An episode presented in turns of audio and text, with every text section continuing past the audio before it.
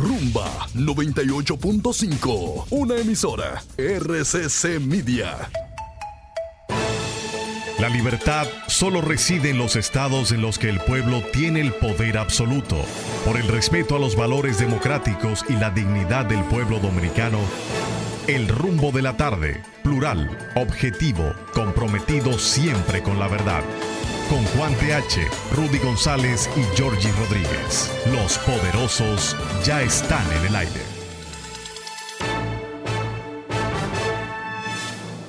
Buenas tardes, República Dominicana. Iniciamos aquí el rumbo de la tarde.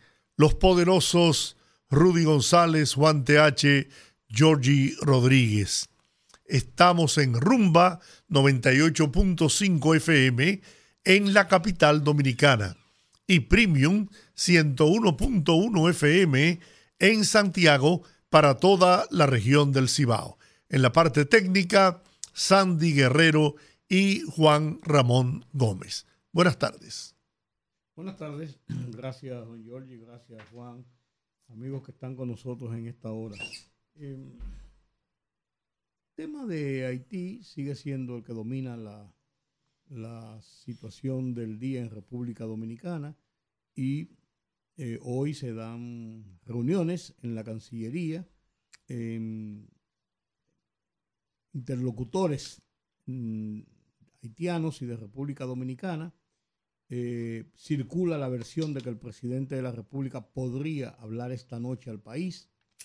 Eh, pero no, no hay nada oficial aún, quizás dependiendo del resultado de esa reunión. Hoy es el día que vence el ultimátum que diera el gobierno, que dijo que si al jueves no había una solución de los planteamientos que se hizo en cuanto al desvío de las aguas del río de Jabón o Masacre, eh, el gobierno no iba a tomar medidas más drásticas como el cierre total de la frontera, entre otras.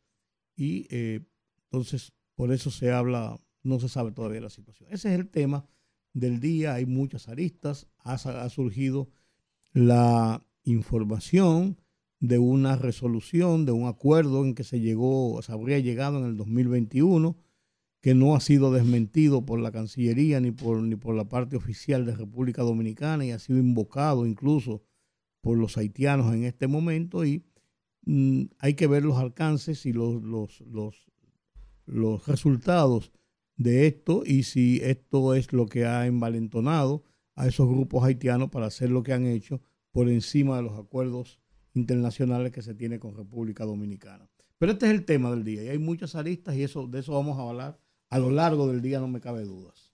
Bueno, buenas tardes. Como ese es el tema, ciertamente, yo he querido traerle a Georgie Rodríguez y a ti, a ustedes dos fundamentalmente y a los oyentes, por supuesto, unas declaraciones del doctor Joaquín Balaguer sobre el particular pronunciado ante la Asamblea Nacional. Lo tengo ahí, escúchenlo con atención, sobre todo Georgie Rodríguez, porque es su padre que está hablando, su padre político, y luego seguimos con la discusión. Vamos a ver. Un minuto. Un minuto, está bien, te damos más de uno, dos, después, ¿eh? No, un minuto y 15 segundos. Sí, 15 segundos. 10 segundos. ¿Verdad? Tampoco así. Ya. ah, bueno. Eso realmente es el, es el tema y va a seguir siendo el tema porque incluso el presidente va a estar en el grupo del G77 posiblemente en La Habana y también va a ir a Naciones Unidas, eso sí está confirmado, eh, como lo ha hecho todo. ¿Sería el primer presidente en ir a Cuba? No, no, fue Danilo Medina. Ah, donde bueno, sí, sí, sí, sí, Incluso ahí hizo un pronunciamiento sobre el tema haitiano. Sí, sí. Eh, no, no. Ahora, bueno, vamos a ver. Escucha, escucha, Georgie. Quítale el celular a Georgie.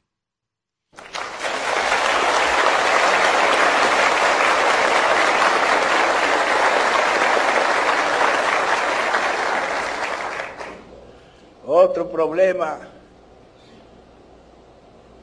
que no puedo silenciar es el que se relaciona con nuestra política hacia Haití.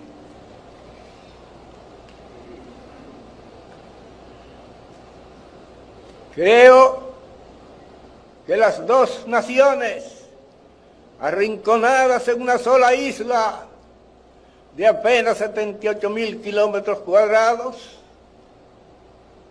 deben vivir unidos como dos hermanas y meses, pero separados políticamente porque somos dos etnias distintas. Los haitianos no se designarían jamás a formar parte de una sola república presidida por la República Dominicana. Todos ellos son nacionalistas, rabiosamente nacionalistas. Nosotros también lo somos. Toussaint Louverture, Toussaint Louverture murió de frío y de tristeza en el fuerte de Yo, porque no quiso vivir como un esclavo bajo la bota francesa. Duarte murió también en el destierro, porque se opuso siempre a la fórmula haitiana de la una indivisible.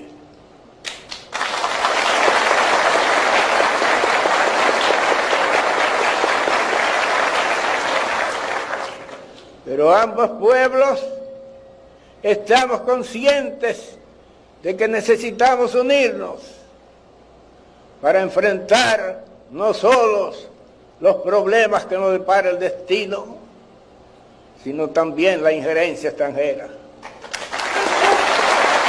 Soy pues partidario de una estrecha unión con Haití en el comercio, en el desarrollo económico, en los planes relacionados con la salud y con la educación y sobre todo con los planes que se relacionan con la supervivencia de nuestros dos países desde el punto de vista ecológico. Estamos, señores, en este momento viviendo horas críticas. Pascal decía que en esas horas el hombre debe tener siempre presente que es amo de su silencio y esclavo de su palabra.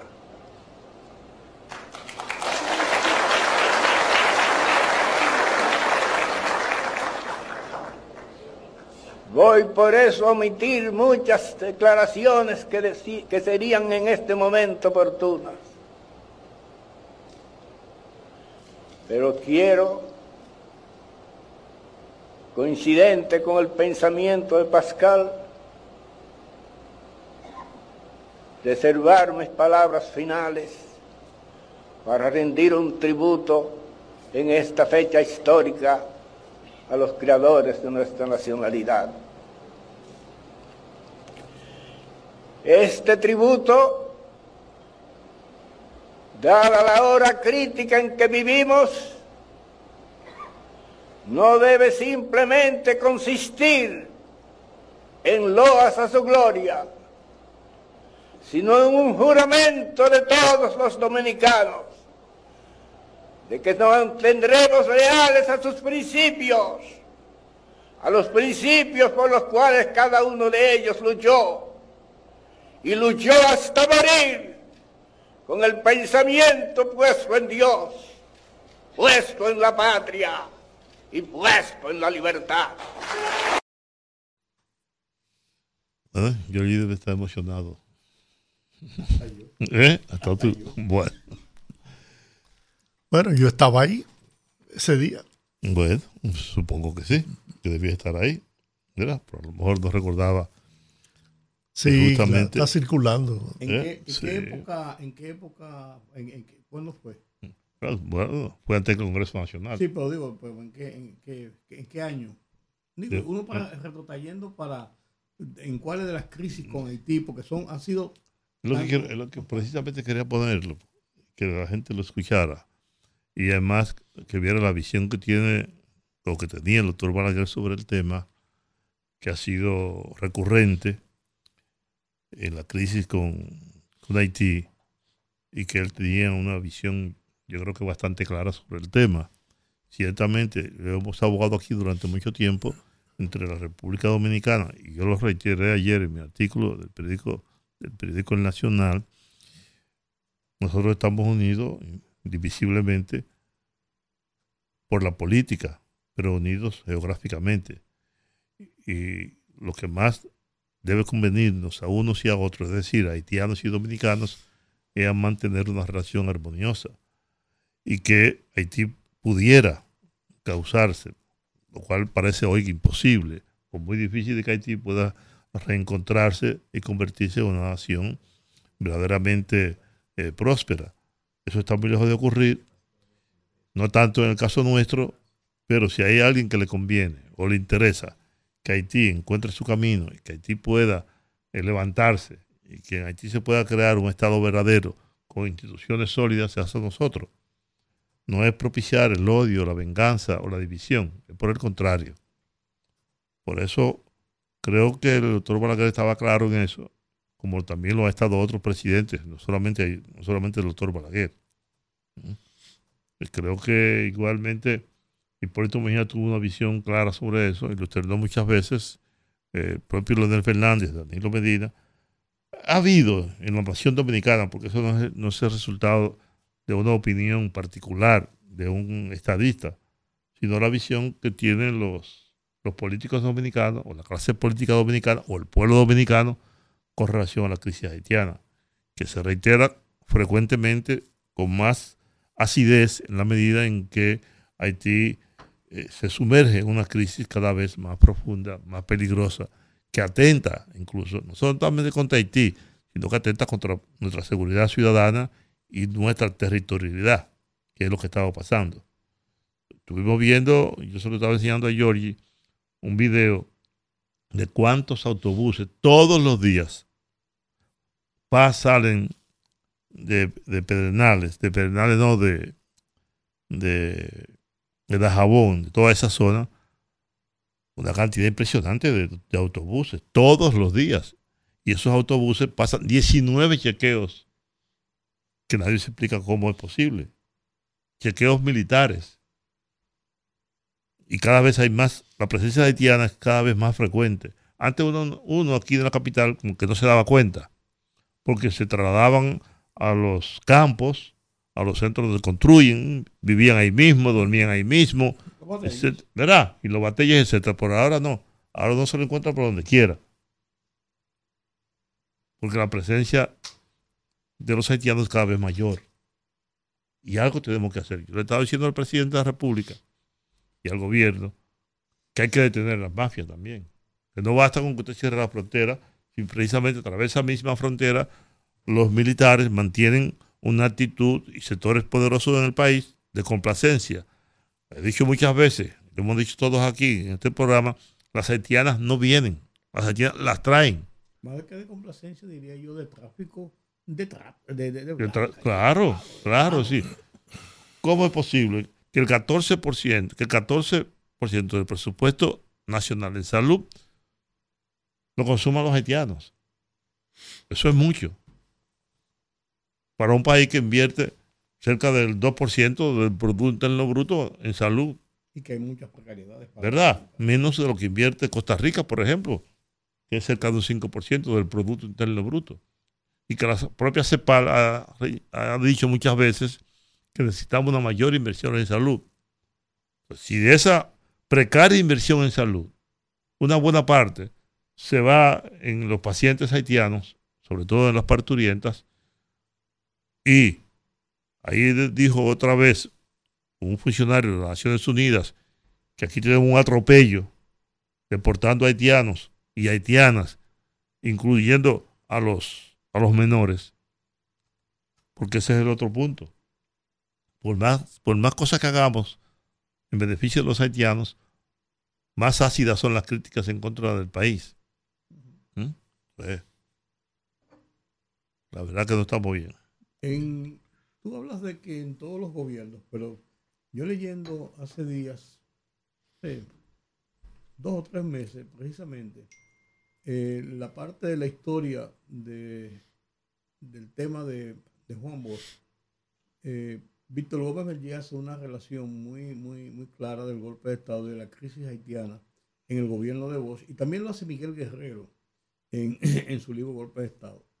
Eh, el planteamiento de cómo en esa ocasión, 1963, ya se suscitó más de una crisis muy dura y muy seria de frente al tema haitiano, o sea, acabando de salir de la dictadura. Y a todo lo largo de todo este trayecto de 60 años, eso ha sido un, ir y venir, con problemas, con eh, tiempos muertos, muy tranquilos, y vuelve y eh, surge una, crisis cuando no es eh, por todas estas, estas irregularidades, cuando no es por las agresiones que generalmente cometen los haitianos contra República Dominicana. Porque si aquí hay a veces situaciones con haitianos, en el caso de las deportaciones de ilegales, es con haitianos, pero no ha habido una agresión al gobierno haitiano, al contrario, al gobierno, al pueblo, al país. Lo que ha habido es mano solidaria para ayudarlo en sus problemas, en sus crisis. Y aquí eh, llegaron al colmo de tirotear a un presidente que fue allá, Haití, a una reunión a Palacio y salió bajo tiros. Tuvieron ese tupé. Lo que te quiero decir es que nosotros hemos recibido un cúmulo de agresiones por mucho tiempo y hay una élite haitiana que definitivamente usa República Dominicana como una parte para sus políticas y para tratar de encauzar una, una, situación contra República Dominicana y tratar de aunar esfuerzos de su país en favor de ellos en, una crisis con República Dominicana. Y eso ha sido repetitivo, y eso ha sido repetitivo, y eso ha sido repetitivo. Pero yo creo que nosotros debemos llegar a un momento eh, decisivo.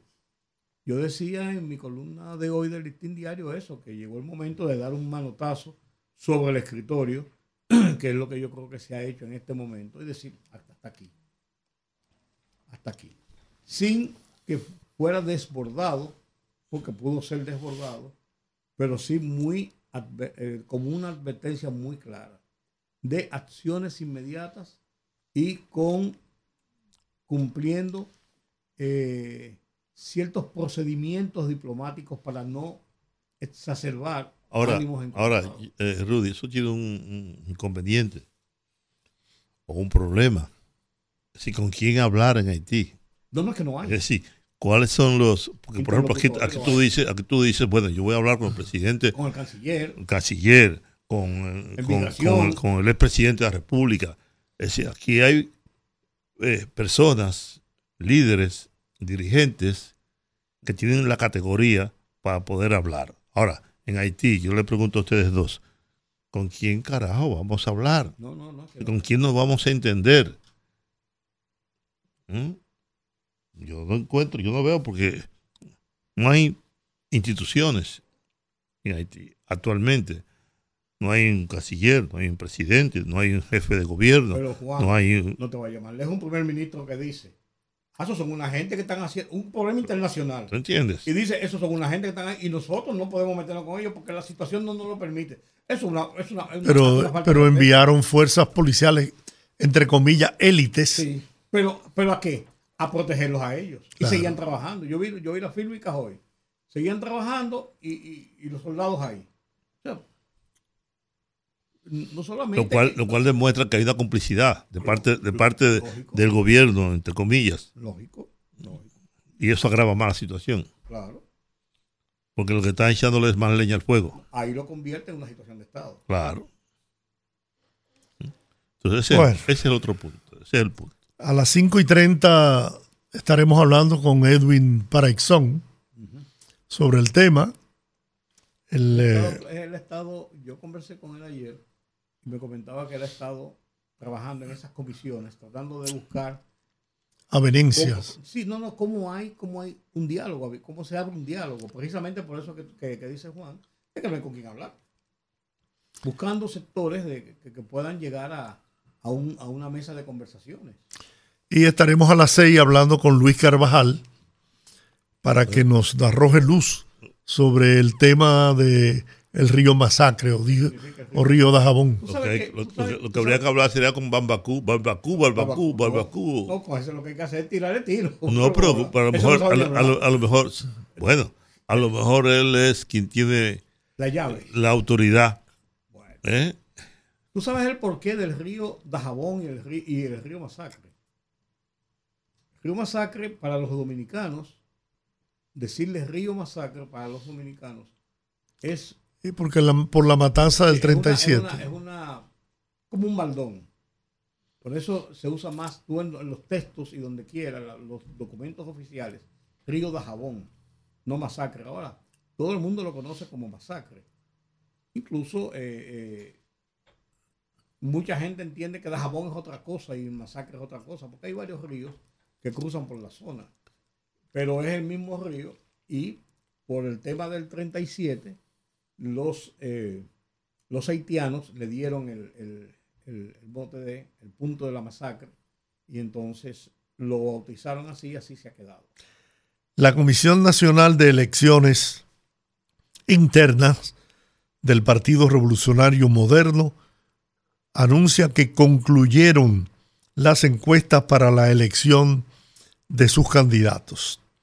Señala a la comisión que con esto se pone fin a la fase de levantamiento de campo, por lo cual las actividades políticas realizadas posterior a esta fecha por los precandidatos no surtirán efecto alguno para los fines correspondientes.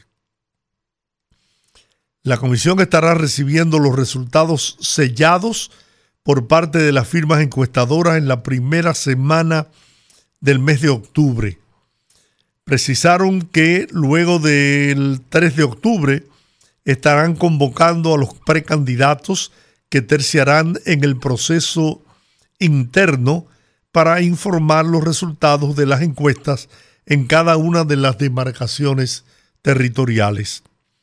Aclaran que ningún precandidato tiene acceso a los resultados de las encuestas y en consecuencia no puede declararse ganador del proceso ya que desde el 12 de septiembre las firmas encuestadoras iniciaron su labor de tabulación de las informaciones, organización de las entrevistas, análisis, cruces y ponderación de los resultados para poder hacer entrega a la comisión de los informes correspondientes.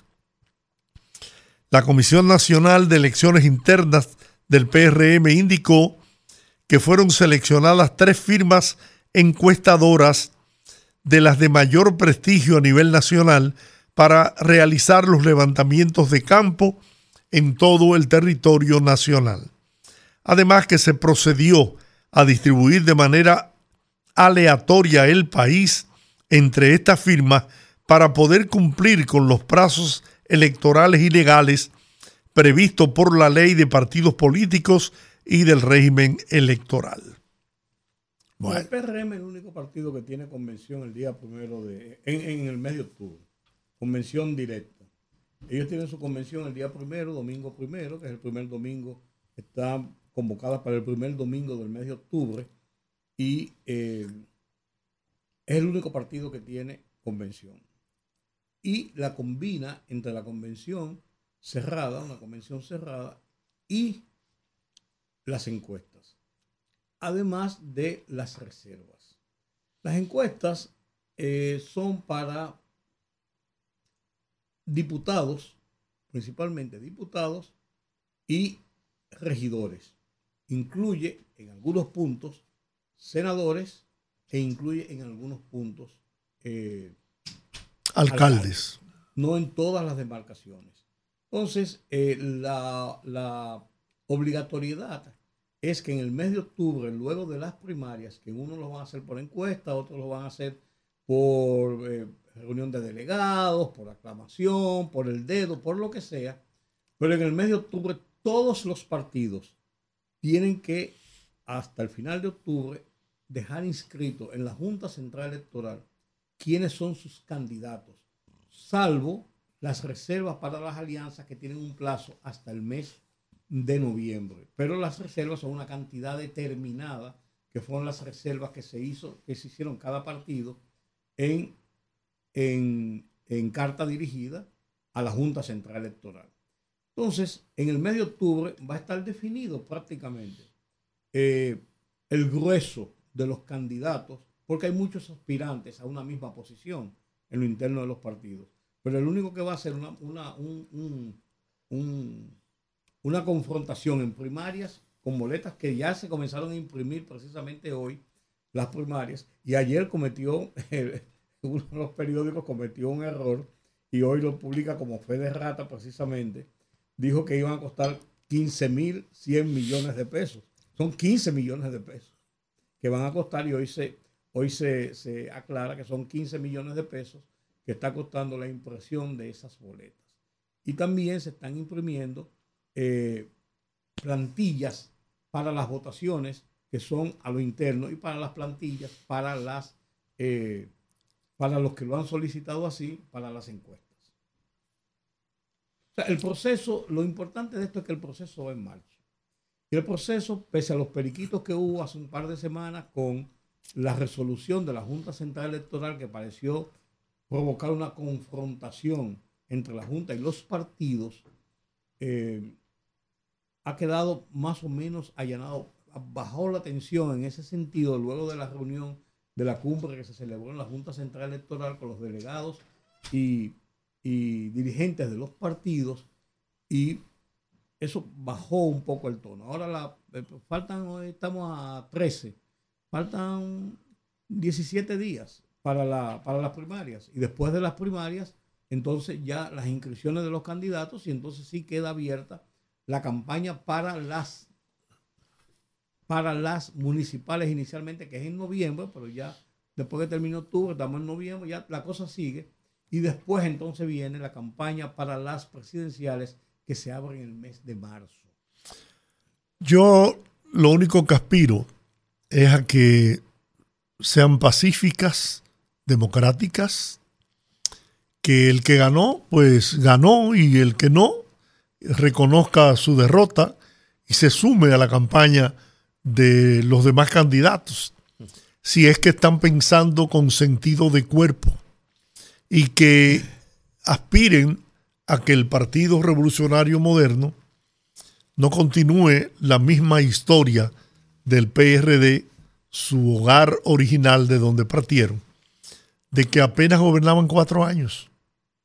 Pero mira, yo da la impresión, por el curso que ha llevado, la discusión política, no intrapartidos, sino eh, entre los partidos en sí, este, tipo de campaña no ha llevado una acción de confrontación violenta más allá de a través de los medios de comunicación. Y eso, eso no es malo. Eh, en ninguna de las caravanas, manifestaciones y cosas que sea, por ejemplo, se han suscitado eh, pedreas o, pleitos y esto. Entonces, parece ser, parece ser que la campaña electoral y el proceso electoral de esta, en este proceso electoral, parece ser que no va a ser violento. Y ojalá que así sea.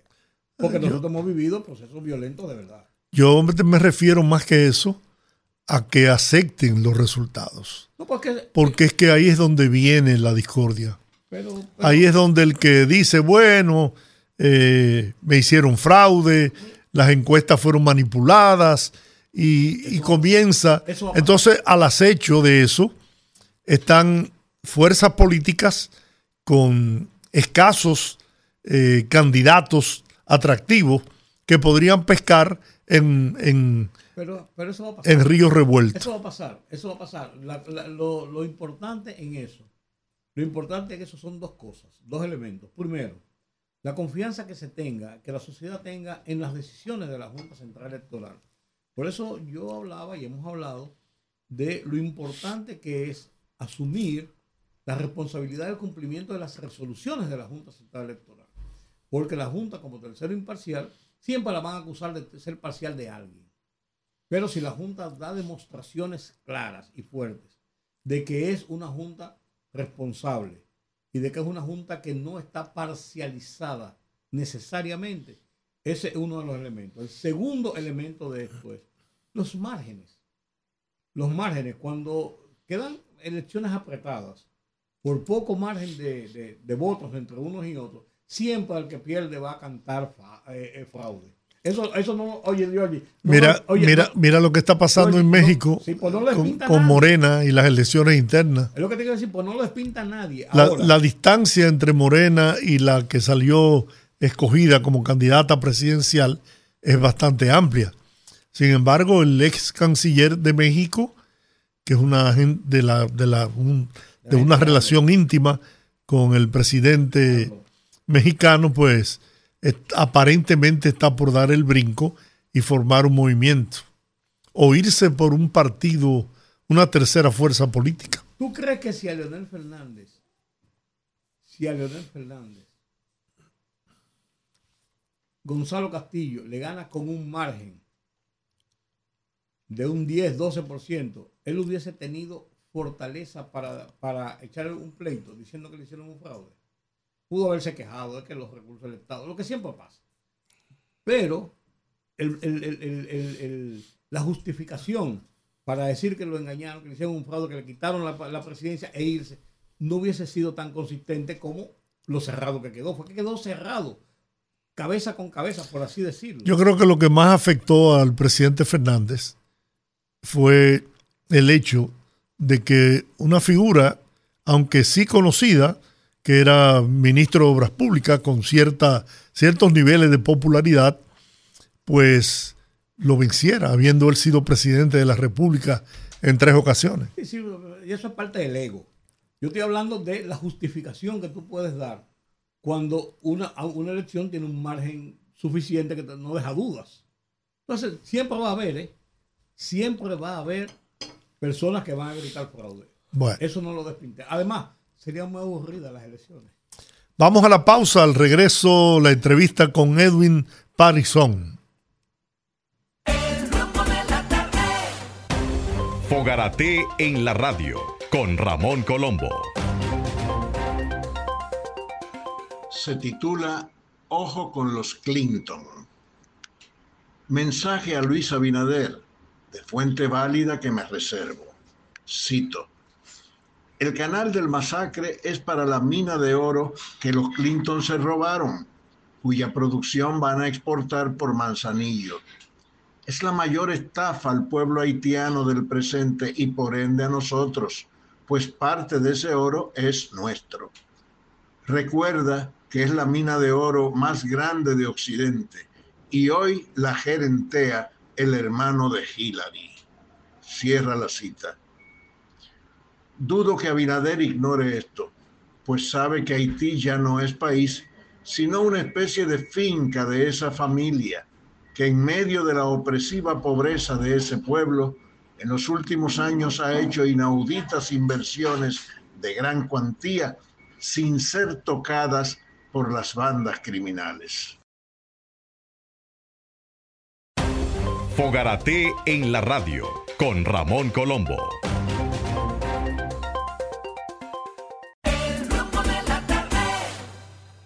Gracias por continuar con nosotros aquí en el rumbo de la tarde.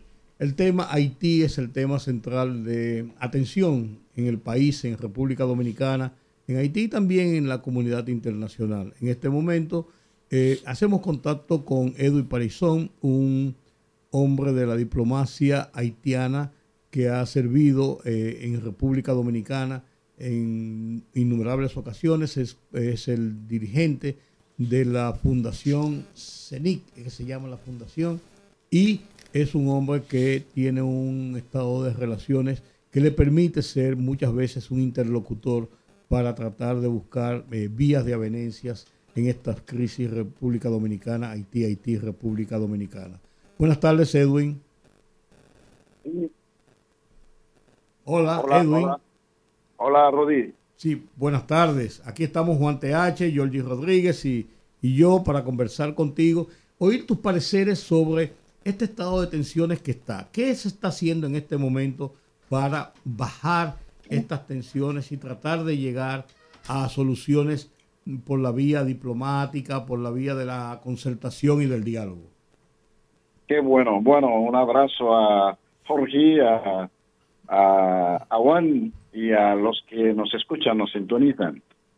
Lo primero que hay que decir, es una buena noticia, es que la mesa hídrica binacional que era prevista en la declaración conjunta firmada entre las partes en el 2021 está teniendo ahora mismo su primera reunión. Esta, esta mesa fue convocada a instancia de la República Dominicana y a una delegación que vino desde Haití, miembros de la comisión mixta, y que están trabajando, ojalá que si no es esta noche, mañana, eh, se pueda tener algún resultado de este primer encuentro en medio de esa situación eh, tan particular, eh, tan embarazosa. Embarazosa porque justamente tenemos que referirnos a esta declaración conjunta de, de hace dos años, donde las partes reconocieron, y entiendo que ya la copia de, ese documento está, está, eh, está en manos de todos, eh, donde las partes reconocen que lo que se está haciendo en el canal no constituye un desvío del, del río. Esto está negro sobre blanco. Esto fue lo que acordaron en la primera reunión cuando surgió el primer episodio de esta situación. Eh, sabemos que sí, que unos días después de la firma de esta declaración, altos oficiales de la República Dominicana, incluyendo al, más alto nivel, el presidente de la República, pues eh, dijo que lo que se acordó es lo de la mesa lo de la mesa eh, híbrida binacional. Haití, para mí, eh, quizás nunca recibió alguna nota diplomática formal que eh, haya precisado que la, posición de la República Dominicana cambió con relación a lo que se firmó. Y, y Haití también eh, bien ha dicho el presidente de la República, eh, se ha desligado un poco, no un poco, se ha desligado de esos trabajos. No es el Ministerio de Agricultura, como lo fue en el 2021, no es el Ministerio de Agricultura que está llevando a cabo estos trabajos en el canal. La República Dominicana presentó, y nosotros desde la Fundación apoyamos, la expresión de eh, inquietudes legítimas con relación a fallas técnicas que eh, tienen esos trabajos actuales y también con relación al impacto medioambiental que eso pueda presentar. Pero nosotros decimos que en vez de medidas, eh, bueno, las medidas tan drásticas que ya ustedes conocen, debíamos haber ido hubiese sido mejor ir convocar desde la semana pasada, desde cuando surgió, surgieron esos nuevos trabajos, convocar la mesa eh, hídrica binacional, tal como se está haciendo hoy. Pero debíamos haberlo hecho hace 10 o 12 días. Pero Edwin, pero Edwin dijo el presidente dominicano que se había hablado con las autoridades haitianas y dicen que no saben de eso. Entonces, si ellos no saben de eso, ¿con quién tú puedes hablar? ¿Y cómo se está construyendo un canal de esas dimensiones sin el conocimiento de las autoridades haitianas?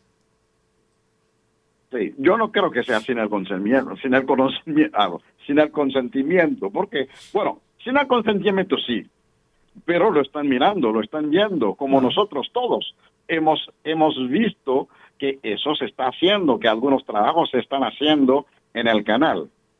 Lo, lo delicado, lo delicado de la situación, y especialmente para un gobierno tan débil como Ariel Henry, lo delicado es que si en un principio hubo algún tipo de participación de agentes externos a campesinos, de eh, empresarios o de, o de políticos, hoy día en el momento que estamos hablando, eso se ha transformado en un convite.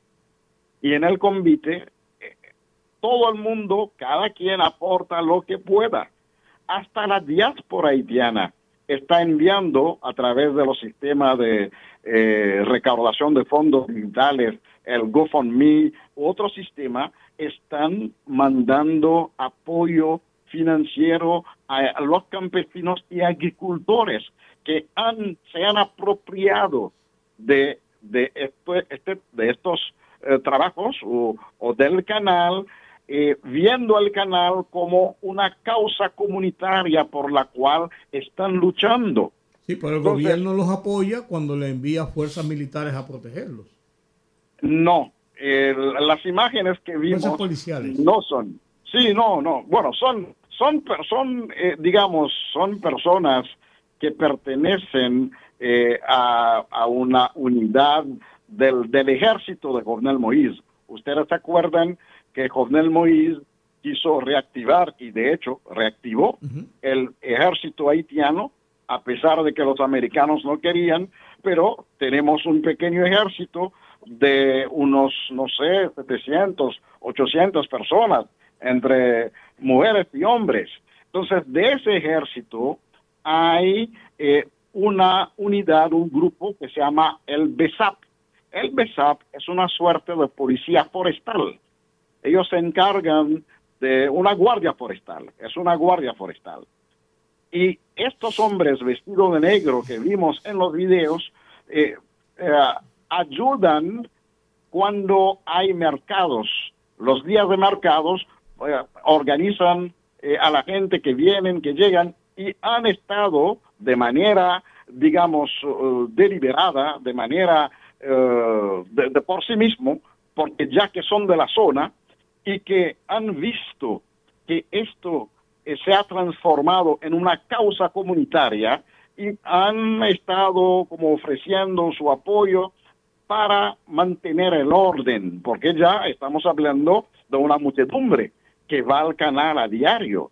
Son cientos, miles de personas que si no están trabajando directamente en el canal, porque no se necesita tantas personas, pero están alrededor dando su apoyo a los que trabajan. Pero mira, en todo esto. Edwin, en el nivel en que está la situación en este momento, luego de las declaraciones del propio presidente de la República y el anuncio de una serie de medidas sobre el tema y la decisión planteada del gobierno dominicano de no permitir la ejecución de esos trabajos de ese canal, eh, si no hay una intervención del gobierno haitiano directamente para o frenarlo y llegar a, quizás algunos acuerdos, lo que sea, yo creo que esa es una situación irreversible, porque hay una, una palabra empeñada y una decisión anunciada oficialmente al país del presidente de la República.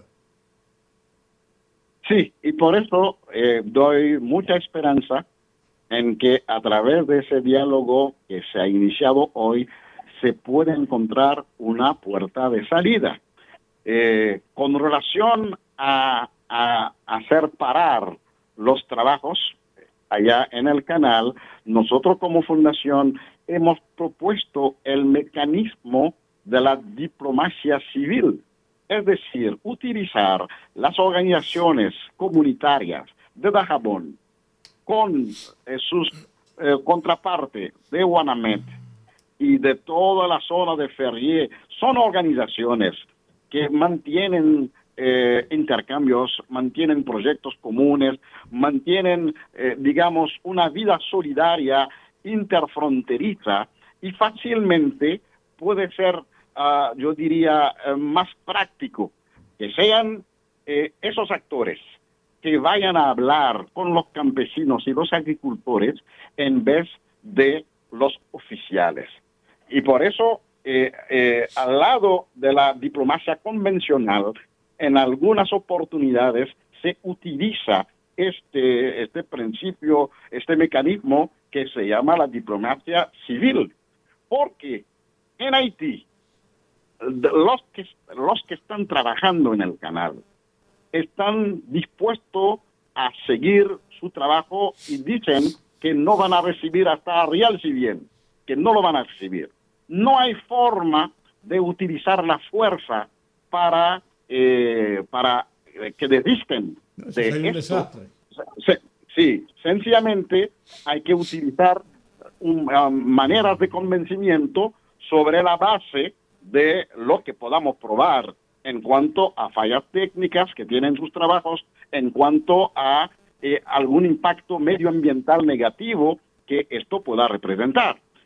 Pero al mismo tiempo, señores, al mismo tiempo, en el discurso oficial dominicano, y repito que nosotros compartimos las inquietudes dominicanas, pero hemos visto que en el discurso oficial se ha insistido tanto en el rechazo de la obra que esa, esa insistencia no ha permitido, no ha permitido dejar ver que República Dominicana nos opone a que Haití también utilice el recur ese recurso natural eh, y binacional que tenemos, pero que lo utilice eh, en las en las condiciones previstas por la por la eh, por la, el tratado de 1929 eh, y que eso se haga eh, de acuerdo a todos los parámetros técnicos que podamos, que podamos eh, entender.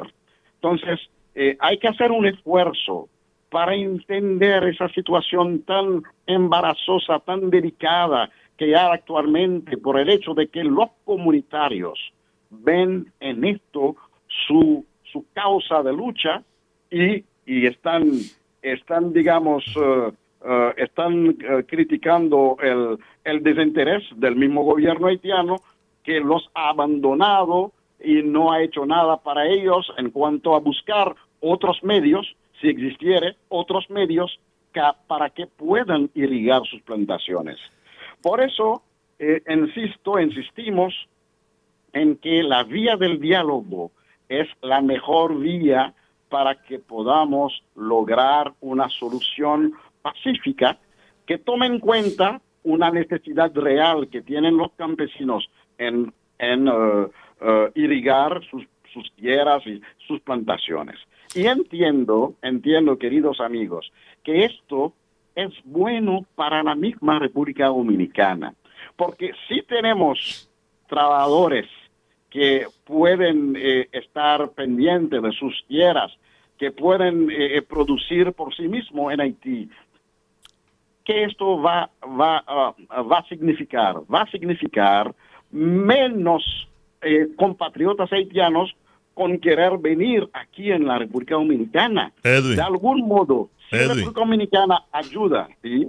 ¿Sí? Edwin, eh, yo estoy de acuerdo con lo que tú estás diciendo perfectamente y lo entiendo. Ahora bien, mi pregunta es, tú dices, el diálogo es la mejor forma, y es verdad que lo es como dice mi compadre, todo se puede resolver con una taza de café.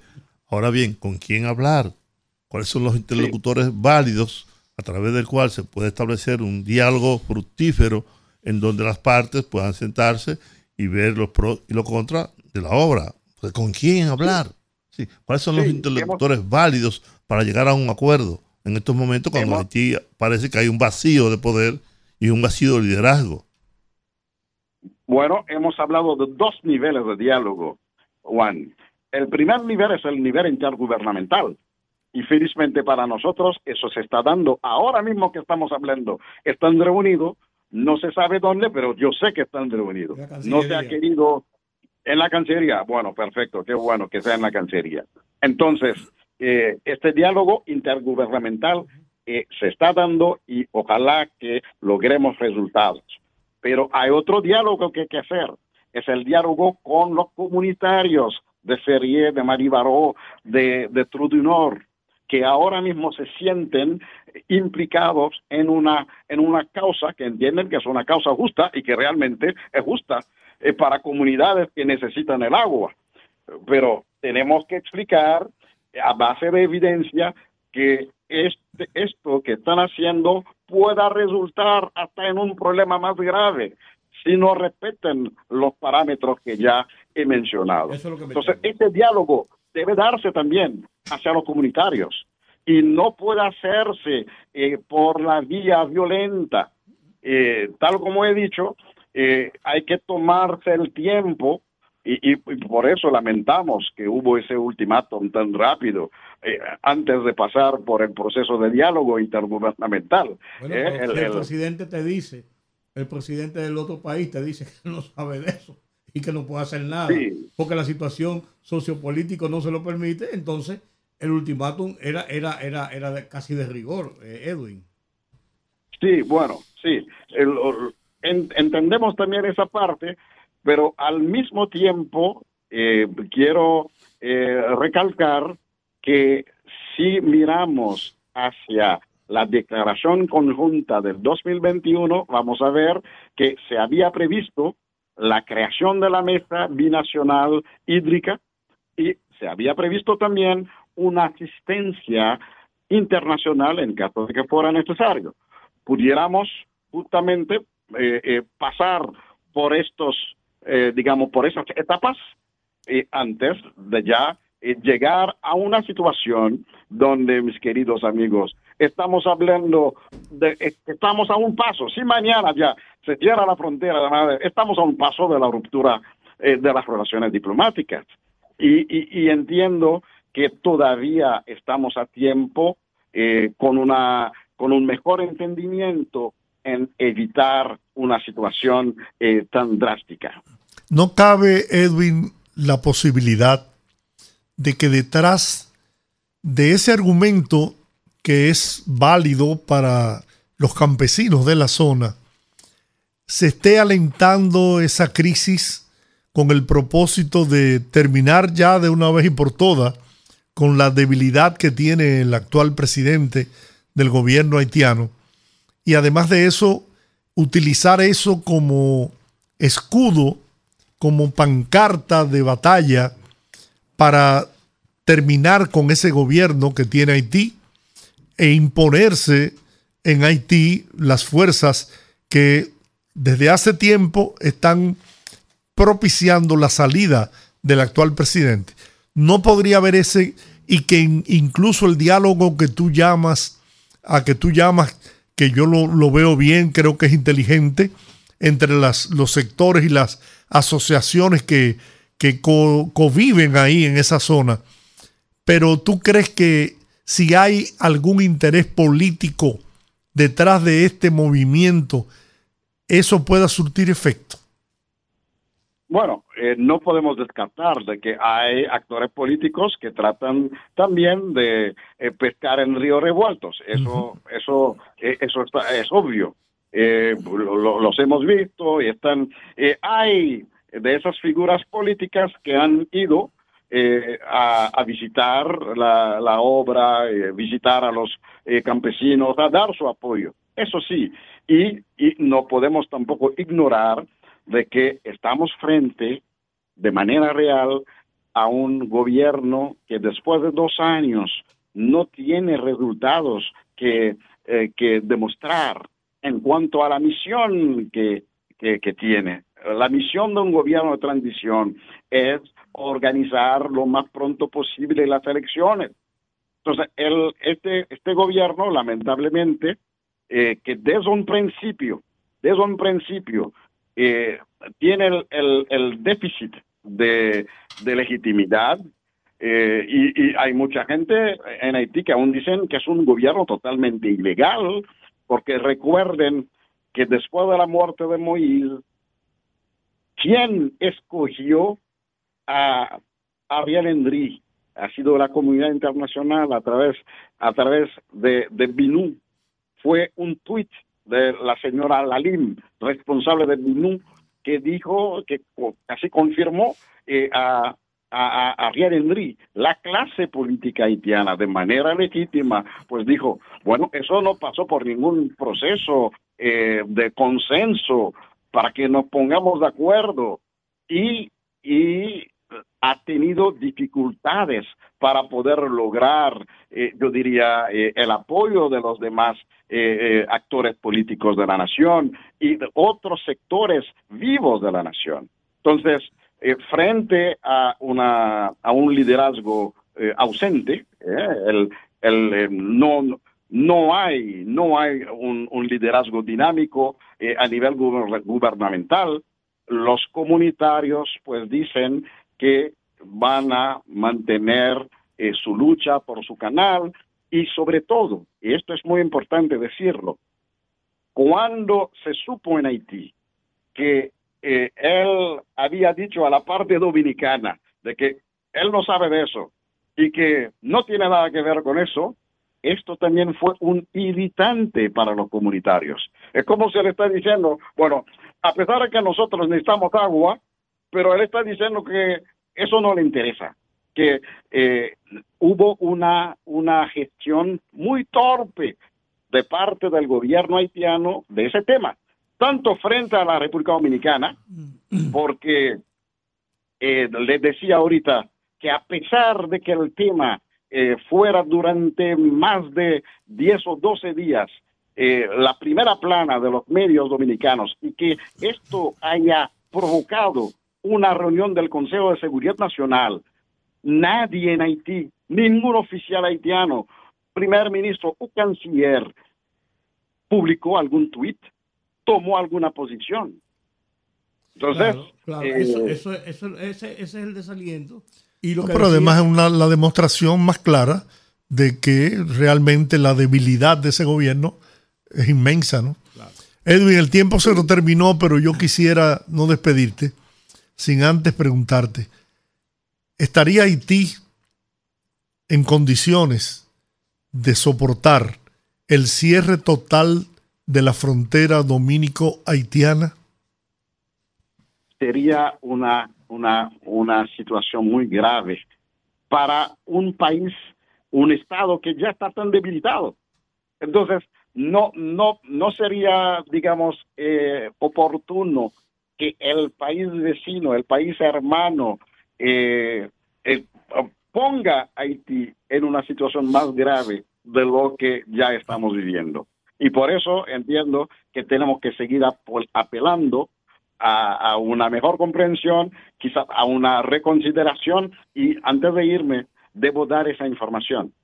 Los campesinos eh, entienden que lo que están haciendo ahora sí, cualquier persona lo puede hacer, pero la toma como tal van a necesitar una asistencia técnica. Entonces indican que ellos no están tan locos para hacer la conexión sin que eso se haga, eh, digamos, de una, con los técnicos apropiados. Entonces todavía tenemos tiempo, tenemos, eh, no es algo que se va a hacer mañana o pasado mañana, entonces tenemos tiempo en buscar todos los mecanismos.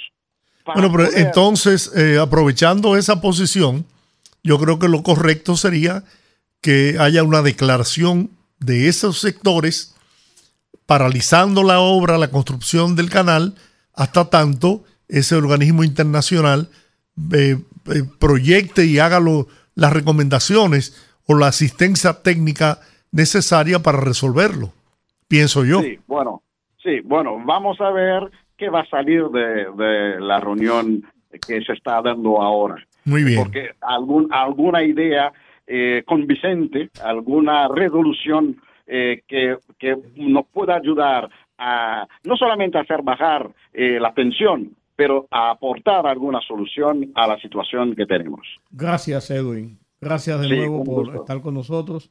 se nos acabó el tiempo y es tiempo de la pausa, pero seguimos en contacto para darle seguimiento a esta situación dominico-haitiana. Bueno, antes de irnos a la pausa, esta información, presuntos malhechores rompieron parte de la malla ciclónica de la verja perimetral que se edifica en la zona fronteriza de Dajabón, dejando un hoyo para, alegadamente, facilitar la entrada irregular de haitianos. Por ahí cabe, por ahí cabe un buggy. Sí, yo, sí, exactamente.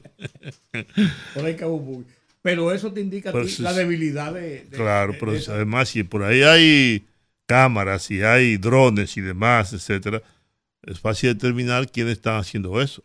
Pero si se atreven a hacer eso, es porque no había, primero, un sistema de vigilancia. Ni militares, ni militares, ni militares cerca. O a menos que no haya una complicidad en hacer una actividad como esa. Pero por ahí imagínense ustedes, señores, en la, frontera, en la frontera de México se han hecho túneles por los cuales caben patanas. Sí, claro. Vámonos a la pausa. Bien, continuamos en el rumbo de la tarde, los poderosos, y hemos eh, hecho contacto con una figura de mucha calidad, ambientalista, académico, que tengo la seguridad que va a arrojar mucha luz con relación a lo que representaría el poner en práctica el famoso canal de riego que se construye del lado de la República de Haití y cómo esto afectaría al río Masacre o Dajabón y perjudicaría a la parte agrícola de la República Dominicana. Me refiero a Luis Carvajal, quien está con nosotros esta tarde y a quien le agradecemos la cortesía de permitirnos conversar con él. Hola, Cucho, ¿cómo estás? Buenas tardes. Buenas tardes, buenas tardes. Yo no le, no le escucho bien, pero a la disposición de ustedes, total. Bien, Luis, ¿cómo afectaría a la República Dominicana la implementación de este canal que se construye del, del lado del territorio haitiano, tomando las aguas del río Masacre o río Dajabón? Bueno, los impactos serían varios. En el punto donde se está construyendo el desvío, lo primero que va a afectar es a productores dominicanos y productores haitianos, porque allá hay una gran cantidad de minifundistas haitianos, entre una a cuatro tareas, y los que están hacia y los dominicanos que están hacia abajo de la toma de la aduana, donde hace siete años había una una toma que se eliminó porque hubo una extracción masiva de material que reorientó un poco el curso del río y anuló esa toma, que es la que el, presidente había pedido que se, integrara. Pero aparte de ese impacto, el mayor impacto lo tendría sobre el sistema de humedales costeros y sobre la laguna de Saladilla. No nos olvidemos que el río Masacre es una ría, es decir, hay una penetración marina en el río que toma varios kilómetros. Cuando deje de fluir un volumen significativo de agua, la intrusión marina sería más profunda y más extensa. Y no nos olvidemos que tengo una zona con una altísima evaporación. De hecho, ahí la evaporación está próxima a 1.500 milímetros por año. Consecuentemente, si estamos evaporando agua del mar, estaremos sobresalinizando esos suelos y eso va a impactar la productividad de esos arrozales y de la producción de musaca, que son los cultivos principales en esa zona. Pero ese desvío tiene otras consecuencias, porque el deterioro de la laguna de Saladilla produce un deterioro ambiental general para, para esa área. Eh, hay un detalle del que se, se habla poco y es de que el flujo de agua promedio que hay en esa zona no tiene que ver nada con el promedio general que dan las estadísticas. Porque usted podrá ver que el promedio de agua en la estación La Aduana es de 7.78 metros cúbicos por segundo, pero en realidad más del 70% del tiempo el agua ahí está entre un metro cúbico por segundo y menos de un metro cúbico por segundo. Y una parte significativa incluso llega a medio metro cúbico por segundo. Eso de que el masacre se pasa a pie, ahí deja de ser una metáfora real. Por lo tanto, el aprovechamiento real de esas aguas que, queda todavía mucho más limitado con dos situaciones. Ese promedio nos dice que cuando hay eventos hídricos hidrológicos importantes en la zona se producen avenidas torrenciales que atraen bastante sedimento porque vienen de una zona muy deforestada y tienen un enorme potencial no solamente para inundar sino también para deteriorar los suelos e incrementa el riesgo de inundaciones.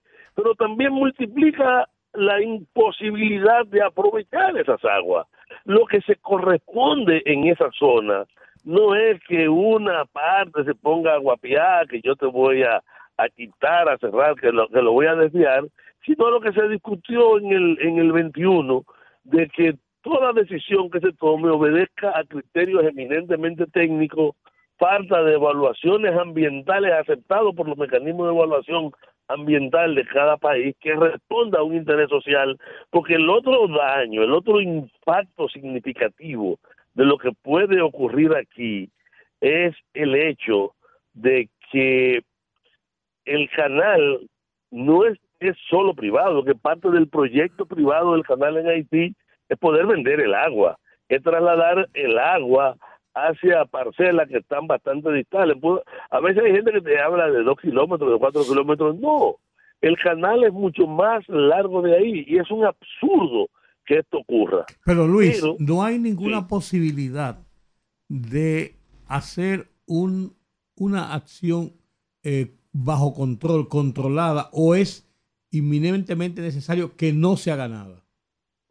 Oiga, es obligatorio que lo que se haga, se haga controlado a partir de estudios serios de geología, de hidrología, de la estructura de la biodiversidad. Miren, eh, hablemos del río, porque para los dominicanos el río empieza en Pico del Gallo, muere en, en la bahía de Manzanillo, va a alimentar nuestros humedales. Para los haitianos, el río Capotillo, que antes de eso recibe al, al, al río Enante y que también corre una parte de nuestra frontera y que se une uno poco antes del, lugar de la aduana, del lugar donde, donde está el desvío. El nuestro nace a 1.775 metros de altura y el Capotillo a 2.400 metros de altura, pero viene de una zona total y absolutamente deforestada, donde la, la posibilidad de aprovechamiento es mínima, porque en Haití debe construirse algún sistema de presa para regular en altura en Capotillo. Lo que pasa es que el río Capotillo ha pasado a ser intermitente el río Sánate, que es un río que también le tributa al, al, al masacre, también antes de la estación de la, de la aduana, es un río más estable, pero es un río pequeño. El río nuestro es un río cuyo caudal es, es estable, pero es bajo y está cada vez más disminuido. Entonces, la solución, la que sea que se toma, tiene que partir primero de criterios técnicos discutidos y consensuados. A eso fue a lo que se llegó en el en el año 2021. Sí hay posibilidades, lo que ninguna posibilidad puede ser producto ni de una acción unilateral ni de una acción de fuerza. Y en este caso, lo menos que hay que oír, ahora mismo hay que taparse el oído a la gente que está gritando que lo que quiere es que, que que se actúe, que vamos para allá a recuperar nuestro sitio, que desviemos el río nosotros antes, porque desviar el río antes, como está planteando alguna gente, es como matar al niño de Salomón, es parte en dos, porque los impactos ambientales de eso serían mucho peor que lo que está pasando. Lo que pasa es que eh, eh, eh desde el desconocimiento y en una posición eminentemente emocional, incentivada peligrosamente por la forma en que se maneja el tema. Yo he estado en varias discusiones desde el 21 sobre este tema. Nosotros trabajamos en una en uno de los tantos informes que se hizo. Yo creo que el Estado Dominicano tiene toda la información necesaria. Incluso a mí me sorprendió que el presidente anunciara como una idea nueva y actual la, la presa de Don Miguel, porque eso está metido desde hace 22 años en los planes hidrológicos, lo había previsto el gobierno pasado y lo había previsto este. Anunciarlo en medio de esta crisis le, le coloca un componente como que es un acto de rabia, igual que yo estoy totalmente de acuerdo con recuperar el sistema de derivaciones de, eh, de, de aduana, pero también de entender que el río, contrario a lo que quiere decir mucha gente, es un río binacional que ciertamente desde Pico del Gallo a la desembocadura están los kilómetros que se dice y que si seguimos solo ese curso, apenas siete kilómetros, entrarán en, en territorio haitiano y ya que, pero lo que te define un río no es el, el, el cauce por donde discurre, sino las cuencas que los alimentan y el 53% de la cuenca del río Masacre está en Haití y el 47% aquí, pero el aporte de agua es una relación de alrededor de 60 a 65, porque los ríos de Haití son más inestables. Ah, caramba, perdimos el contacto. Se cayó, Bueno. se cayó el contacto. Vamos Bueno, a pues, ver. está- pues, está, está muy claramente explicado. Y eso es interesante lo que plantea eh, Carvajal como técnico, de que necesariamente no hay una radicalización de que no se pudiera hacer alguna suerte de proyecto en esa zona, sino bajo controles eh, técnicos y científicos establecidos para que no haga más daño que bien. Además, aclara Luis Carvajal cuál fue la línea que se definió en ese 2021 en el encuentro binacional, ¿no?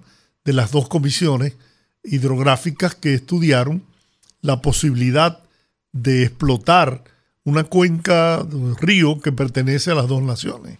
O sea que no es como están diciendo que la República Dominicana aceptó que ellos hicieran el canal y, y desviaran el río. No. No, porque por eso el gobierno de Haití, lo que se pueda llamar gobierno, ha sacado los pies. Bueno, nosotros tenemos una eso es- pues ya nosotros tenemos una, eso son otra gente que están en eso, que es la parte peor que ha motivado la situación de crisis, el hecho de que el propio gobierno, la autoridad diga que se desentiende de eso cuando hay un problema de Estado. Eso, es- eso, es- eso es lo más, lo más, lo más eh, para mí eh, irresponsable que se ha hecho en ese sentido. Pero eh, cosas veredes, Bueno, cosas veredes. vamos a tratar de lograr de nuevo la conexión con Luis Carvajal, que colapsó hace un momento, para que podamos terminar la idea que él estaba planteando. Y definitivamente las posiciones de la República Dominicana son posiciones lógicas, inscritas en, el, en la lógica, en la racionalidad. Excúsanos, Luis, que se, se fue la, la conexión, pero ya logramos salvarla de nuevo. Lo puedo poner, empecemos a... Luis, Luis, Sí, a mí se me interrumpió, no sé en qué momento. sí, sí, pero Eh, no, bueno, porque- eh, eh, yo te había preguntado precisamente si de- había- decías que la- las cuencas, un 63% eh, provienen de, de Haití y el 47%... No, no, no, no, corrijo. Ajá, El 53% de la cuenca eh, está en Haití y el 47% en correcto, territorio dominicano. correcto. Yo, yo fui que me equivoqué. el- sí, pero la cuenca del territorio dominicano es mucho más sana y por lo tanto es más estable. Cuando usted ve el caudal hasta Don Miguel y lo grafica, verá que las oscilaciones son menores. En la otra yo puedo tener en un momento dado 100 metros cúbicos por segundo y en la mayor parte del tiempo tengo menos de medio metro cúbico por segundo. Y solo tienen agua cuando hay grandes avenidas y esa agua es mucho menos aprovechable. Pero lo que está claro es que ninguna solución que se busque puede ignorar primero, primero la calidad de las cuencas. Hay que trabajar en la recuperación de la cuenca porque las presas no van a producir el agua. Segundo, hay que regular. Las presas son necesarias. Esta presa que anunció el presidente la anunció en un contexto que creo que debió haber esperado otro contexto para anunciarlo, porque da la impresión de que es producto de una rabiaca cuando hace ya 22 años que estaba prediseñada, el gobierno pasado lo planteó y este mismo gobierno la había previsto. Y es una necesidad. En las recomendaciones que hizo la Academia de Ciencia y la Comisión Ambiental hace dos años estaba previsto un, un nivel de regulación a esa altura. Nosotros estamos obligados a que todo lo que se discuta, tal y como se estableció en el 21, sea en una mesa consultiva con equipos técnicos de especialistas de ambos países. Y en este caso, en este momento, hay que recurrir a la diplomacia mediada. Yo creo que con la forma en que se han exacerbado las posiciones y los ánimos, si no hay una mediación, sería muy, muy difícil, porque además, tanto en Haití como en Dominicana, la politiquería Sí. ha contaminado el debate. lamentablemente hay un alto contenido político electoral. ¿eh? Es tratando de sacarle beneficios electorales a esta crisis y olvidando que lo que está en juego aquí es el futuro de la nación, la soberanía de nuestro país. Sí, mire, y hay algo muy peligroso. Mire, el entorno de Pepillo Salcedo, de Manzanillo, está sometido a un enorme deterioro ambiental por una serie de intervenciones inadecuadas, incluyendo la del mismo muro, que ya ustedes recordarán, yo estuve con ustedes hablando de eso en su momento.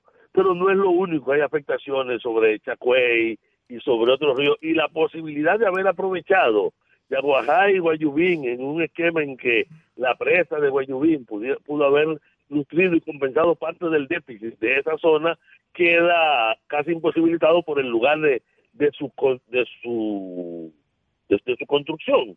Entonces, en este momento, lo que se corresponde es tratar de evaluar las necesidades. Miren, si nosotros disminuimos solamente en un 15% la cantidad de agua ya deficitaria que está entrando a Saladilla o al sistema de, de, de humedales costeros, eso va a salinizarse y va a, caer, a provocar una caída brusca de la producción y tendrá un empobrecimiento brutal sobre las familias que están en esa zona, en el lado dominicano y en el lado haitiano. De hecho, en términos poblacionales, hay más familias del lado haitiano que del lado dominicano, aunque su esquema de propiedad es más pequeño, son minifundios de uno a cuatro tareas, y aquí el promedio nuestro está entre 10 y 30 tareas.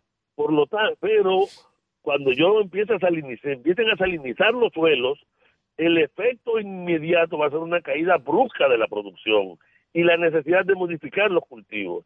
¿Qué tienen que trabajar Dominicana y Haití? Primero, eficientizar el uso del agua para que las demandas que ahora están por encima de la disponibilidad del agua, por ejemplo, se ajusten un poco a la disponibilidad, cambiar los cultivos por cultivos menos demandantes, presurizar el riego, y eso puede hacerse incluso con apoyo de, de cooperación internacional, si se quiere, sobre todo porque en la parte de Haití probablemente se alegue que no hay recursos, garantizar el uso social del agua, porque lo más grave de todo esto es que lo que se está haciendo allá afectará a los ecosistemas, afectará a, los dominicanos, pero va a golpear a la familia más pobre de Haití, que además le van a vender el agua, porque es un proyecto de privatización de agua, de lo que también se ha hablado muy poco.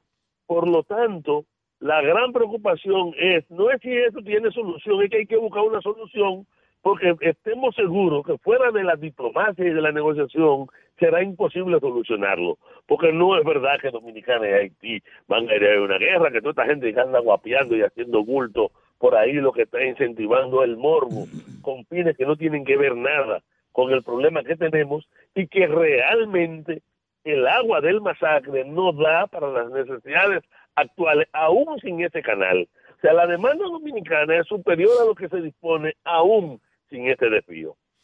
Entonces, eh, pero se hace necesario la construcción de un canal para poderle dar agua a los agricultores del otro lado de la frontera, Luis.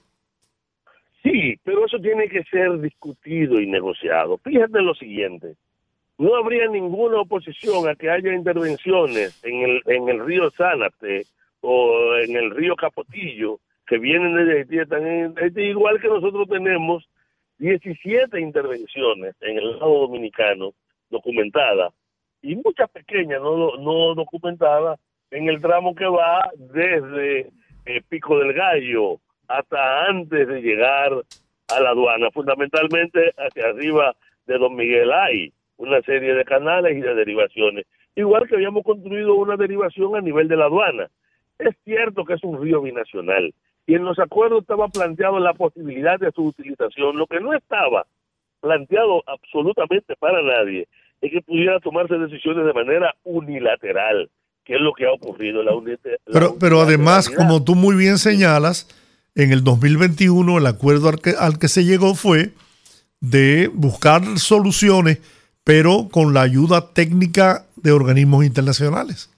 No, no, y conjunta. Eh, y en conjunto, claro. En conjunto como la mesa se desactivó y no volvió a reunirse, eso se convirtió ciertamente en un muy serio problema. Entonces lo urgente, lo inmediato, antes de dar con el puño en la mesa, era intentar convocar a esa mesa binacional independientemente de los problemas de gobernanza que tiene Haití, los reales y los aparentes.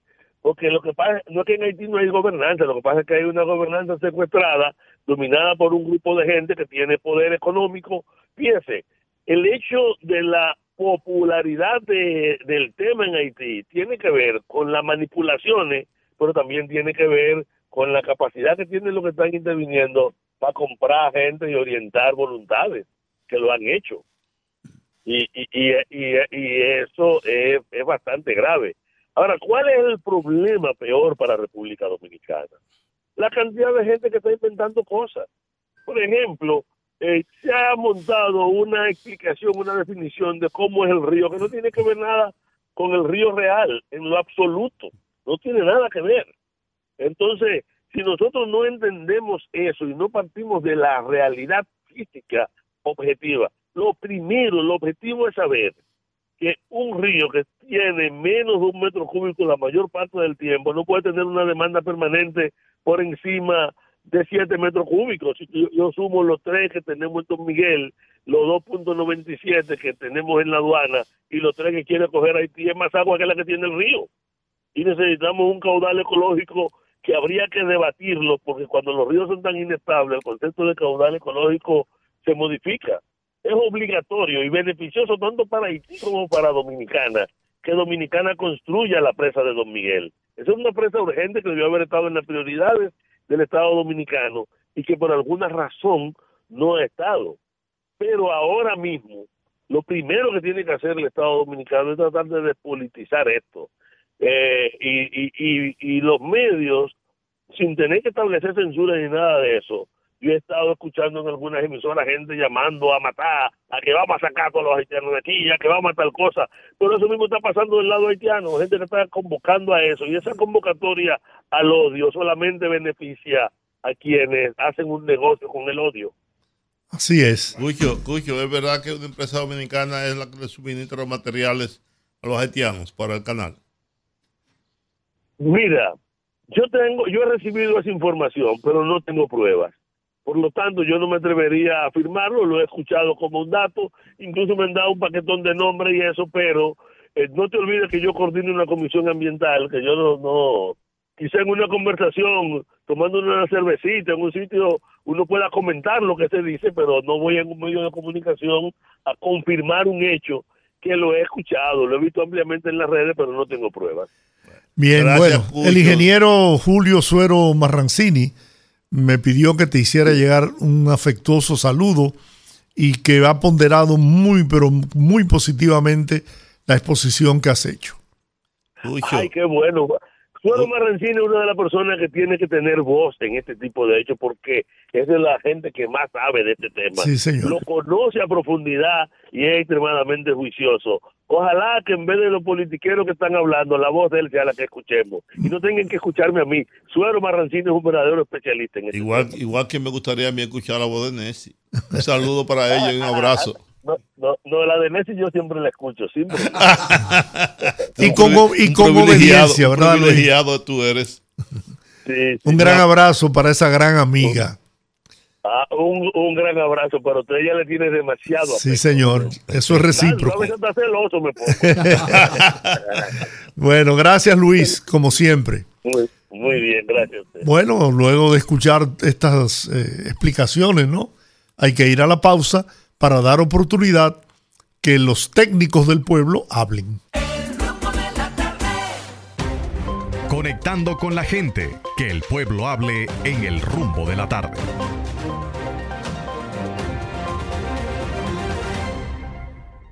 Gracias por continuar con nosotros. Un segundo antes de hablar con la gente para leer este, un párrafo de un comunicado que emite la Junta Central Electoral hoy que dice que hace de conocimiento que la ciudadana argentina Ana María Ontiveros, Anita Ontiveros, conocida por todos, no figura como fallecida en los registros de nuestra institución. pensé que estaba en tu lista. Y por, lo tanto, bueno, que, la, la, declarado muerta en varios, en varios programas, incluso trascendentes de hora prima.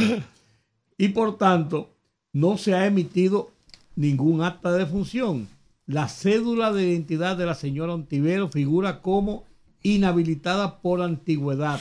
Bueno, por antigüedad de ¿Cuántos años tiene debido a que tiene fecha de expiración del 10 de septiembre del 2019 y a la fecha no ha sido renovada.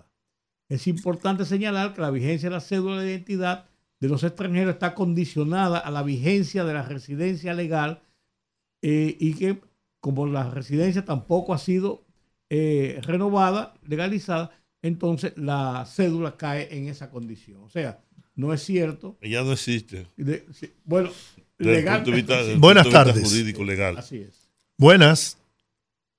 Buenas. Vamos a ver usted entonces. Se fue también. Dígame usted, buenas tardes. Sí, buenas tardes. Un saludo para Juan TH. Sí. Juan, siempre le doy seguimiento a su programa los fines de semana. Gracias. Y Una cosa, Juan, que nosotros vemos algo malo de los hermanos haitianos y es que ellos provocan directamente a los dominicanos.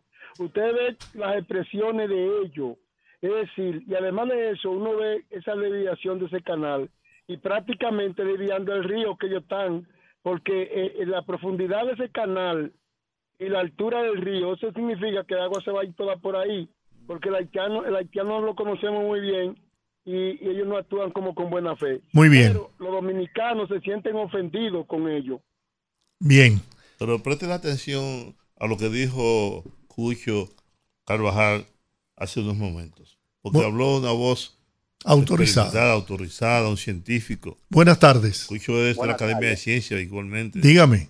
Buenas tardes, Juan. Sí. Eh, ahí estuve oyendo a Rubén Maldonado, el diputado, Ajá. hablando un saco de disparate. Suerte que ustedes están ahí para buscar gente que dan buenas informaciones. Claro. Entonces, tenemos un problema, Juan. Mira, los, los haitianos no tienen militares, nosotros tenemos militares. Ajá. Entonces, si en caso de la última opción, tenemos problemas porque no, no podemos matar civiles. No, pero No nosotros estamos hablando de matar a nadie. Al contrario, estamos buscando la vida del diablo. Buenas tardes. Sí, buenas tardes. Sí. Miren, yo como ciudadano opino que si hay alguien responsable de esta problemática haitiana, somos los mismos dominicanos que hemos permitido durante, durante años esta invasión masiva y ahora tenemos este problema. Y es un problema, es real. Yo estoy oyendo a Luis Carvajal y eso lo analicé yo en mi ignorancia. Ellos van a desangrar ese río por ahí, porque ese río se extiende, ese canal lo van a abrir. Usted sabe cómo son los haitianos. Eso lo, lo van a llevar hasta Puerto Príncipe, ellos por ahí. Bien. Buenas tardes. Hay que tratar de que el odio Buena, buena. Sí. no Sí. sirva como instrumento para, para esta crisis. Dígame. Y el prejuicio. Se está cortando la llamada. No, tiene que marcar de nuevo. Buenas tardes. Sí, buenas tardes, poderoso. Sí, Juan y lo- los demás. sí. Sí, fíjense, yo creo que una solución a ese conflicto sería la construcción en conjunto de un proyecto hídrico que permita derivar canales a ambos a ambos lados de la frontera. Una presa con apoyo económico de organismos internacionales. Muy bien. Sería- Mire, sería mire, mire lo que yo pienso, que debemos esperar a que la comisión que está discutiendo el tema emita un comunicado, una declaración, a ver qué termina. es sí, bueno que se- por fin se produzca una discusión de esta naturaleza y Claro, debemos claro, esperar. claro. Muy bien. Ahora, eh, bajo ningún concepto debemos escuchar lo que dijo eh, el ministro ese haitiano que estaba hablando de que los dominic- de que una comisión dominicana cruce allá. No, eso sería una locura. Para allá no, no puede cruzar nadie. Bien. Ningún dominicano. Muy bien. Buenas tardes. Sí, buenas tardes, este gran equipo. Hola. De hombre bueno de esta patria. Juan. Sí. Y los demás que están ahí en ese equipo de la tarde. Esos dos ñames con corbata, o el, el del PLD y el de la Fuerza del Pueblo que está en el Congreso, el Iván Lorenzo y el tal Maldonado, eso. Esa gente apostan a la, a la desgracia, el desorden de República Dominicana y quieren ser legisladores y quieren volver al gobierno para seguir haciendo daño a este país. De toda la mierda que hablaron del canal y del presidente de Haití, de República Dominicana. ¿Eh? Eso es lo que nosotros no podemos gastar en este país.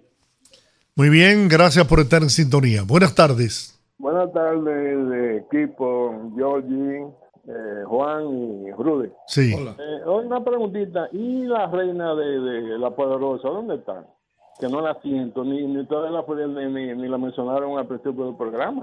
Ella está con nosotros aquí en la producción del Sí, programa. pero ella hace falta sus comentarios que son bien, bien, eh, bien importantes, tú, y bien, eh, ella, ella es muy objetiva. Muy bien. Entonces, ella hace falta ahí. Tú, entonces, tiene que darle la oportunidad porque como ustedes hace mucho, se la va a llevar a la competencia. ¿Tú me entiendes? Porque eso, eso es un eso es un, un diamante eh, en, en inteligencia. Otra cosa, tú sabes que yo no he sentido a la iglesia de ninguna denominación, ni a los empresarios, ni a la clase política, eh, eh, pronunciándose en respecto a la situación haitiana, dominicana.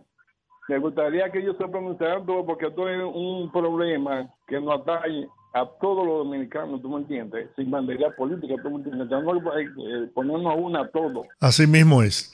Muy bien, buenas tardes. ¿Cuál es su opinión? Sí, el poeta Misa, poderoso. Poeta, dígame. Quiero decirle que me he dado cuenta que en este país hay muchos hombres guapos y muchas mujeres guapas, pero le pedimos al Señor que nos ayude a no meter la pata, que, que estemos expectantes, que seamos como Jesús decía, manso como paloma y astuto como serpiente. Muy bien, poeta. Buenas tardes. Buenas. Sí. Este, eh, pensando yo, por ejemplo, después de escuchar la intervención de Parizón y el técnico profesional hídrico de ahorita, sería interesante, por ejemplo, que la que el gobierno tome en consideración a Parizón, porque él conoce la idiosincrasia de este país a nivel gubernamental, e invitar al señor que, que ahorita explicaba. La Luis Carvajal. Sí, Bueno, él, él ha trabajado en eso, incluso fue parte de la comisión que, que eh, estudió el proyecto en el año 2021. Bueno, que él sea el protagonista desde fuera, en- de- entre comillas hablando, para que él invite a esas personalidades que, que incluso mencionaron ahorita. Muy bien, Y haga un consenso general de la nación. muy bien. Vamos a ver usted, buenas tardes. Sí, buenas tardes, Giorgio. Sí, Eh, desde Cristo Rey. dímele. Oigan, lo que pasa es que los gobiernos dejan de hacer la cosa para el tiempo, para cuando le explote, entonces buscarle solución. Oiga, el padre que habló, no sé si el padre que habló de- antes de Carvajal, él decía lo comunitario, pero en una dijo que lo apoyando eso y algunos políticos que van. Entonces, si ellos tienen deseo de hacer ese canal y tanta fuerza, ¿por qué no acaban con la banda que matan gente, secuestran gente, roban, roban, atracan? Entonces, ¿cómo es que aparecen tantos recursos para eso y no aparece nadie de que, que es el dueño? Bien. Y para acabar la banda no. Muy bien. Vamos a ver usted, buenas tardes. Buenas. del equipo. Sí, Sí, apostar a la diplomacia, porque nunca ha habido una confrontación bélica entre los dos países, entre Haití y República Dominicana, y esperamos que este no sea el momento. Yo apuesto también a la sensatez y le pido a las personas que están expresándose en el programa que le den nivel, que se estar diciendo improperio de las personas, que sean más tolerantes, principalmente los PRMistas, que se expresan tan feo. Por favor. muy bien. Dígame usted, buenas tardes. Bueno. Sí. ¿Cómo está usted, Jorge? Hola. Ferrera de Igualay. Sí, adelante. Juan Sí, dígame. y Rudy. Juan.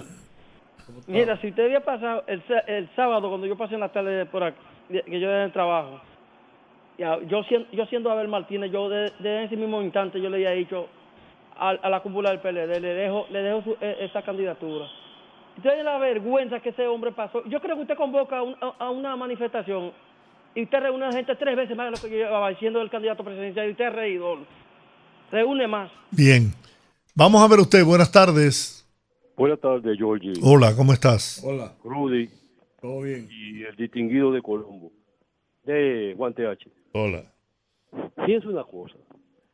Los haitianos, desde un tiempo hacia acá, ya han perdido el respeto a los comandantes y a los guardias que están en la frontera. Desde que yo veo un militar de alto rango que va con unos kepis bien bonitos, una gorra bien linda y unos lentes imitando a Ramfi, yo digo, ese no va a hacer nada. Porque han habido muchísimas reuniones, inclusive una última que fueron varios militares de alto rango, con la cuestión del muro. Y de que para ponerle control a que los haitianos no pasen. Pero tan pronto se van esos militares de alto rango, vuelve el desorden con los militares. Entonces los haitianos ya han perdido el respeto a los guardias dominicanos porque usted sabe qué hacen. Bien, Hasta que no se controle eso, eso va a seguir así. Que la pasen bien. bien. Buenas tardes, su opinión. Sí, señor. Buena, buenas noches. Buenas noches a, a ese gran equipo. Sí, adelante. El ciego, el almirante. Sí, Doctor Giorgi, pero eh, a Juan también, que no haga la diligencia 22 días mañana sin un chorrito de agua y comprando tanque de agua a todo el mundo. Esto- oiga, Fellito tiene que saber que una eh, en ningún sector se alquila una, la gente no alquila una casa si no hay agua, ni la compra tampoco. Pero se, de por Dios, pero ¿por qué tienen que hacer eso? Si están todos los embalses llenos de agua. Eh, y otra cosa, doctor Giorgi, eh, eso de, de ese canal, eso tiene que resolverlo pacíficamente. Es Muy bien. que usted dice. bien. Vamos a ver usted, buenas tardes. Fellito, Don Giorgi. agua para... Y, y Olga Almanza. ¿Cómo es que se llama? Agua, mama, agua, tata. Eh, eh, eh, eh, Juan TH. Sí. Y Olga Almanza, ¿dónde está? Esa mujer es fina hablando, déjenla hablar. La mujer es fina. Ella está aquí con nosotros. Sí, sí, sí, esa mujer es fina hablando, sí, delicada. Y habla con los pies sobre la tierra. Sí. Mire, don Yoli, en cuanto a la migración y cerrar fronteras, eso es pendeja. Esos, esos haitianos brincan por los montes. Yo sé de gente que, que, que le han deportado a migración. El otro día están aquí. Dicen que, que se tiran por los montes porque hay caminos ciegos por ahí. Eso no se puede con esa vaina. Pueden subir, mire, mil dos murallas. Poner los tucanos 24-7 volando. Y esos haitianos, el carajo, van a brincar por, hasta túnel va a ser por la tierra. Bien. Dígame usted, buenas tardes. Saludos de Puerto Rico, por fin. Aníbal, qué gusto escucharte. Mira esto, el señor Parraizón, Edwin Parraizón. Sí. Hoy, se le, hoy si fue, mi, mi abuela diría que hoy se le dieron la- las enaguas a ese señor. el Gidelfot, óyeme, yo no sabía que ese señor era, era así. Usted, si usted se pone a buscar la fuerza que él dice que es una fuerza, una fuerza forestal, pero ni los SWAT del Navy SEAL están tan armados como esa, esa, esa fuerza forestal que fueron al canal ese hoy. Y cuando usted se pone a ver que me dice a mí que esa constructora, que es una construcción de, de un convite, fue que él dijo, como que eso es el pueblo que se unió para, para construir eso. Mi hermano, pero la ingeniería y la, y, y la, y la industria que hay, la, la, la, la- lo- los vehículos pesados que hay metidos. Eh, eh, eh, el Haití tiene 200 años destruido y de un momento a otro a todos a todos ellos se pusieron para para hacer un canal de desembreadura. Ese señor que nos saltan en sabemos que el haitiano y quiere lo mejor para su país, pero tú no puedes venir a, a base de, de mentiras como que nosotros estamos con, lo, con, con lo- con el tiempo de los indios. ¿Cómo tú me con ese cuento a mí de que, de que, de que guardia forestal es mejor armado que los, SWAT de aquí de Puerto Rico? Coño, pero qué bustero. Un abrazo, Aníbal, allá en Puerto Rico, la isla del encanto. Buenas tardes. Buenas tardes. Hola. Sí, que ustedes sepan, ¿alguna vez le han propuesto al señor Carvajal ser ministro del Medio Ambiente? No, que yo sepa, no. No, nunca he oído eso. Está bien, gracias. ¿Cómo no? Buenas tardes.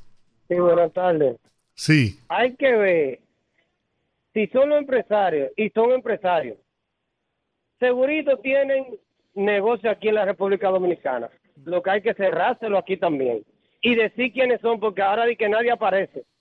Nadie sabe quién es. Hay muchísimos diplomáticos que van de que a Nueva York y a la ONU a hablar por, por así, pero nada más cobran el dinero de Haití. para cobrar aparece mucho, pero para ir ahí a negociar o a decir la verdad, nadie aparece. Y el túnel, bien campante que está. Bien, vamos a ver usted. Buenas tardes. Sí, buenas tardes, pero ese señor que llama debe ponerse a hacer algo más, porque es lo que se pasa la tarde entera llamando, llamando y hablando pendejadas. Dígame. Yo creo que lo- los pueblos, tanto Haití como República Dominicana, deben hacer una cumbre y resolver ese problema del canal y de, los haitianos que están ilegales, de los que no están legales, de los que están legales, perdón. O sea, porque aquí hay muchísima gente con ese haiti- antihaitianismo y, y todas estas cosas, pero de diplomacia no saben nada. Entonces, se arma una, una guerra entre Haití y República Dominicana que no va a suceder. Y todo eso que están hablando pendejadas en la calle no van a aparecer en el momento que, que sea necesario. Pasen buena tarde. Muy bien. Bueno, Una cosa es llamar al diablo y otra vez la llegar. no, pero además eh, yo no me imagino, ¿no? Que por esta eh, causa se esté planteando una guerra con... Pero además, imagínense ustedes, para, que, para pelearse necesitan dos. Nosotros perdemos como quiera. Claro. Con mayoría y ganando perdemos. Vamos a ver otra llamada, la última. Buenas tardes. Buenas noches, don Jorge y, y equipo. Ese señor que acaba de llamar ahí, es lo que tiene que hacer es aportar algo y llevarse unos cuantos para su casa. Si él piensa que nosotros los mexicanos vamos a dejar que todos los haitianos nos arropen a nosotros y en cinco años aquí van a haber cinco millones de, de haitianos van a- y van a decidir las elecciones del país. Él que se lleve unos cuantos para su casa. está este país es, nuestro. eh. Buenas noches. Bien. Bueno, señores, terminamos por hoy. Gracias por habernos acompañado estas dos horas. Mañana a las 5 de la tarde estaremos aquí los poderosos. Mañana Dios les bendiga. Ah. Mañana es jueves. Hasta mañana. Rumba 98.5, una emisora RCC Media.